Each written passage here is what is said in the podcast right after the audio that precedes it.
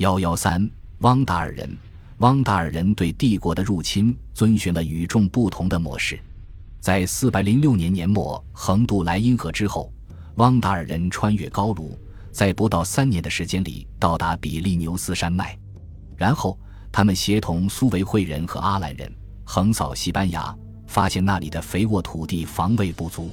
在伊比利亚半岛上进行了长时间的狂欢之后，几个汪达尔群体聚集在西班牙南部，建立了一个短暂的王国。在这个王国中，强盗和海盗是财富的主要提供者。安达卢西亚两港促进了穿越海峡的冒险。正当贝提卡的财富开始枯竭时，非洲的巨大资源也散发出一种不可抗拒的诱惑力。四百二十八年五月。一支庞大的船队被集结起来，受汪达尔人和阿兰人控制，由盖萨里克指挥。盖萨里克是所有蛮族国王中最有才干且最残忍的一个，他是一位权威显赫的战争领袖，也是一位颇具技巧的政治家。在他死后很久，普罗科皮厄斯将其描述为最聪明之人。汪达尔军队可能大约有两万名战斗人员，据我们确凿的资料。越过海峡的总人数为八万人，在非洲的罗马军队本应有能力对付这种规模的敌人，从海上进行攻击，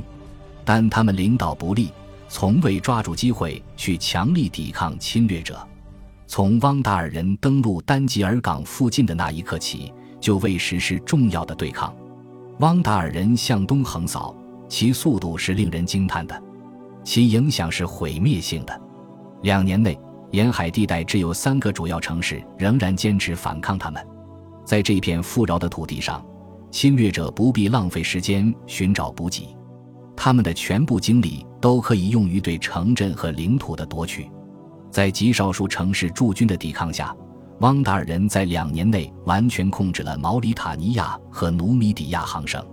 罗马所能做的就是提出一个盟约，希望他们能满足于其已经拥有的。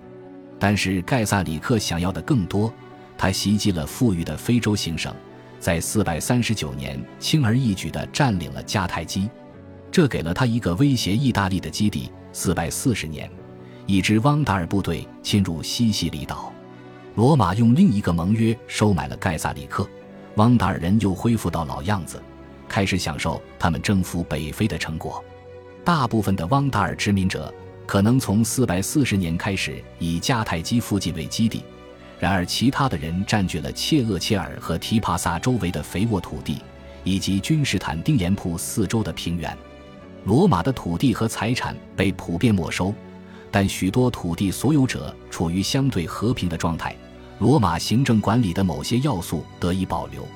一些重要的汪达尔人。甚至采用了罗马拥有大量土地的所有人的轻松生活方式和品味，但是在大批汪达尔殖民者和各行省之间，仍然存在着明显的鸿沟。汪达尔人在非洲的统治是用武力来实施的，通常会抓住机会到处袭击和掠夺。例如，在455年，西班牙和意大利遭到劫掠，罗马也被洗劫。虽然大部分对手不屑于为汪达尔王国留下记录，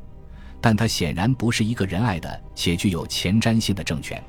结局来得很快，五百三十三年，拜占庭人入侵非洲，在短短几个月内，汪达尔政权就被永远的摧毁了。